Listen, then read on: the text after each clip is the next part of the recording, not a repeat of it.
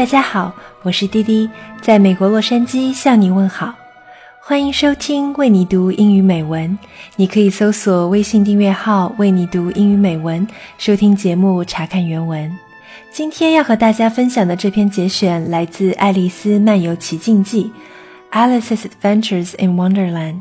这本风靡世界的奇幻作品，表面上看起来荒诞不经，却极具逻辑性与哲理，深受大家的喜爱。今天要读的这一段摘自书中的第六章《Pig and Pepper》小猪与胡椒。在前面的故事里，爱丽丝追着一只手持怀表、古怪的白兔，掉到了兔子洞里。在经历了一番变大缩小之后，她偶然进入了一个小庄园。马上，爱丽丝将要见到公爵夫人和那只著名的咧着嘴笑的柴郡猫。下面就让我们一起跟着爱丽丝走进这个童话世界吧。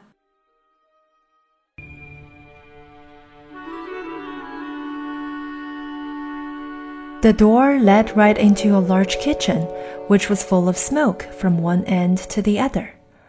The Duchess was sitting on a three legged stool in the middle, nursing a baby. The cook was leaning over the fire, stirring a large cauldron which seemed to be full of soup. There's certainly too much pepper in that soup, Alice said to herself, as well as she could for sneezing. There was certainly too much of it in the air. Even the Duchess sneezed occasionally. And as for the baby, it was sneezing and howling alternately without a moment's pause. The only things in the kitchen that did not sneeze were the cook and a large cat which was sitting on the hearth and grinning from ear to ear. Please, would you tell me? said Alice, a little timidly, for she was not quite sure whether it was good manners for her to speak first. Why your cat grins like that? It's a Cheshire cat, said the Duchess, and that's why. Pig! She said the last word with such sudden violence that Alice quite jumped but she saw in another moment that it was addressed to the baby and not to her, so she took courage and went on again. I didn't know that Cheshire cats always grinned. In fact, I didn't know that cats could grin. They all can, said the Duchess, and most of them do. I don't know of any that do. Alice said very politely, feeling quite pleased to have got into a conversation. You don't know much, said the Duchess. And that's a fact. Alice did not at all like the tone of this remark and thought it would be as well to introduce some other subject of conversation. While she was trying to fix someone, the cook took the cauldron of soup off the fire and at once set to work throwing everything within her reach at the Duchess and the baby. The fire irons came first, then followed a shower of saucepans, plates, and dishes. The Duchess took no notice of them even when they hit her, and the baby was howling so much already that it was quite impossible to say whether the blows hurt it or not. Oh, please, mind what you're doing, cried Alice, jumping up and down in an agony of terror. oh, there goes his precious nose, as an unusually large saucepan flew close by it and very nearly carried it off. If everybody minded their own business, the Duchess said in a hoarse growl, the word would go round a deal faster than it does. Which would not be an advantage, said Alice, who felt very glad to get an opportunity of showing off a little of her knowledge. Just think of what work it would make with the day and night. You see, the Earth takes 24 hours to turn round on its axis. Talking of axes, said the Duchess, chop off her head. Alice glanced rather anxiously at the cook to see if she meant to take the hint. But the cook was busily stirring the soup and seemed not to be listening, so she went on again. Twenty four hours, I think. Or is it twelve? I. Oh, don't bother me, said the Duchess. I never could abide figures. And with that, she began nursing her child again, singing a sort of lullaby to it as she did so, and giving it a violent shake at the end of every line. Speak roughly to your little boy, and beat him when he sneezes. He only does it to annoy, because it knows it teases. Chorus, in which the cook and the baby joined. Wow, wow, wow! While the Duchess sang the second verse of the song, she kept tossing the baby violently up and down, and the poor little thing howled so that Alice could hardly hear the words. I speak severely to my boy. I beat him when he sneezes, for he can thoroughly enjoy the pepper when he pleases. Chorus. Wow, wow, wow! Here, you may nurse it a bit if you like, the Duchess said to Alice, flinging the baby at her as she spoke. I must go and get ready to play croquet with the Queen. And she hurried out of the room. The cook threw a frying pan after her as she went out, but it just missed her.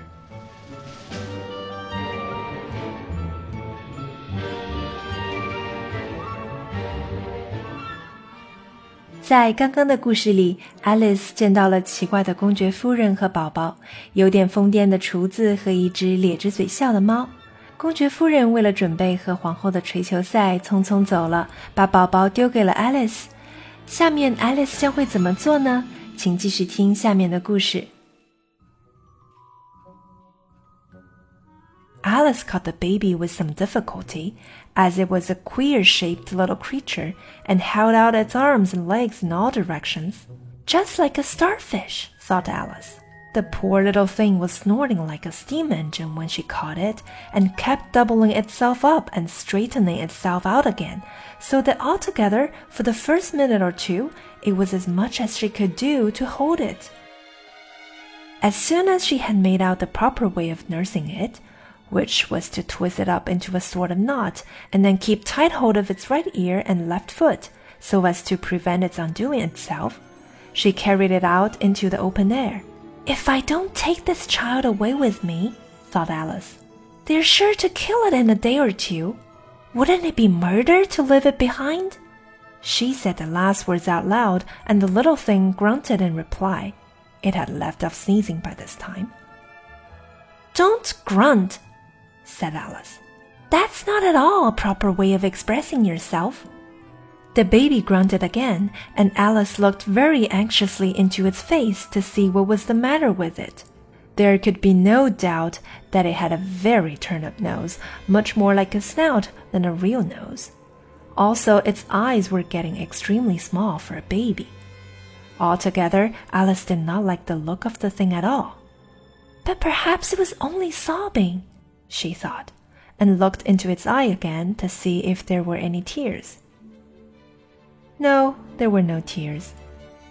If you're going to turn into a pig, my dear, said Alice seriously, I'll have nothing more to do with you. Mind now. The poor little thing sobbed again, or grunted, it was impossible to say which, and they went on for some while in silence. Alice was just beginning to think to herself, Now, what am I to do with this creature when I get home? when it grunted again so violently that she looked down into its face in some alarm. This time there could be no mistake about it. It was neither more nor less than a pig, and she felt that it would be quite absurd for her to carry it further. So she set the little creature down and felt quite relieved to see it trot away quietly into the wood. If it had grown up, she said to herself, it would have made a dreadfully ugly child. But it makes rather a handsome pig, I think. And she began thinking over other children she knew who might do very well as pigs, and was just saying to herself, if one only knew the right way to change them, when she was a little startled by seeing the Cheshire Cat sitting on the bough of a tree a few yards off.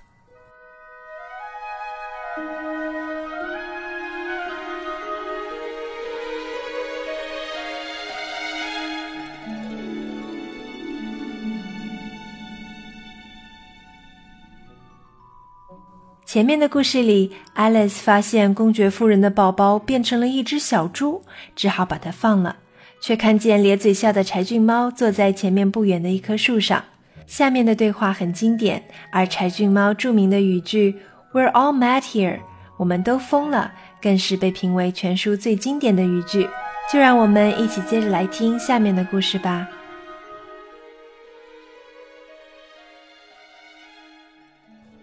The cat only grinned when it saw Alice.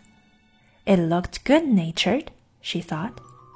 Still, it had very long claws and a great many teeth, so she felt that it ought to be treated with respect.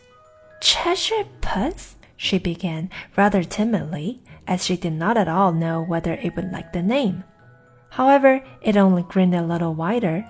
Come, it's pleased so far, thought Alice, and she went on. Would you tell me, please, which way I ought to go from here? That depends a good deal on where you want to get to, said the cat. I don't much care where, said Alice. Then it doesn't matter which way you go, said the cat. So long as I get somewhere, Alice added as an explanation. Oh, you're sure to do that, said the cat, if you only walk long enough. Alice felt that this could not be denied, so she tried another question. What sort of people live about here? In that direction, the cat said, waving its right paw round, lives a hatter. And in that direction, waving the other paw, lives a March hare. Visit either you like. They're both mad. But I don't want to go among mad people, Alice remarked. Oh, you can't help that, said the cat. We're all mad here. I'm mad. You're mad. How do you know I'm mad? said Alice. You must be, said the cat or you wouldn't have come here. Alice didn't think that proved it at all. However, she went on. And how do you know that you're mad? To begin with, said the cat, a dog's not mad. You grant that. I suppose so, said Alice. Well, then, the cat went on. You see, a dog growls when it's angry and wags its tail when it's pleased. Now I growl when I'm pleased and wag my tail when I'm angry. Therefore, I'm mad. I call it purring, not growling, said Alice. Call it what you like, said the cat. Do you play croquet with the queen today? I should like it very much, said Alice but I haven't been invited yet. You'll see me there, said the cat, and vanished. Alice was not much surprised at this. She was getting so used to queer things happening. While she was looking at the place where it had been, it suddenly appeared again. By the by, what became of the baby? said the cat. I'd nearly forgotten to ask. It turned into a pig, Alice quietly said, just as if it had come back in a natural way. I thought it would, said the cat, and vanished again. Alice waited a little, half expecting to see it again. But it did not appear, and after a minute or two she walked on in the direction in which the March Hare was said to live. I've seen hatters before, she said to herself. The March Hare will be much the most interesting and perhaps as this is May, it won't be raving mad. At least not so mad as it was in March. As she said this, she looked up, and there was the cat again, sitting on a branch of a tree. Did you say pig or fig? said the cat. I said pig, replied Alice. And I wish you wouldn't keep appearing and vanishing so suddenly. You make one quite giddy. All right, said the cat, and this time it vanished quite slowly, beginning with the end of the tail and ending with the grin, which remained some time after the rest of it had gone. Well, I've often seen a cat without a grin, thought Alice. But a grin without a cat! It's the most curious thing I ever saw in my life.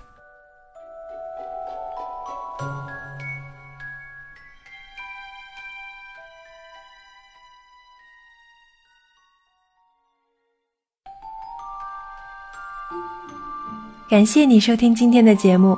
开始做节目的几天前，在公司和老板开会讨论一个产品手册的设计方案时，老板说：“Hmm, we should add some eye-catching photos here, such as a Cheshire cat。”大家哈哈大笑，我头脑里却灵光一闪，哎，可以把 Cheshire cat 的故事读出来跟大家分享，所以选了这一段。也是因为我个人很喜欢这只猫的缘故，它那咧着嘴笑的模样、猫去笑流的桥段和古怪的说话逻辑很有意思。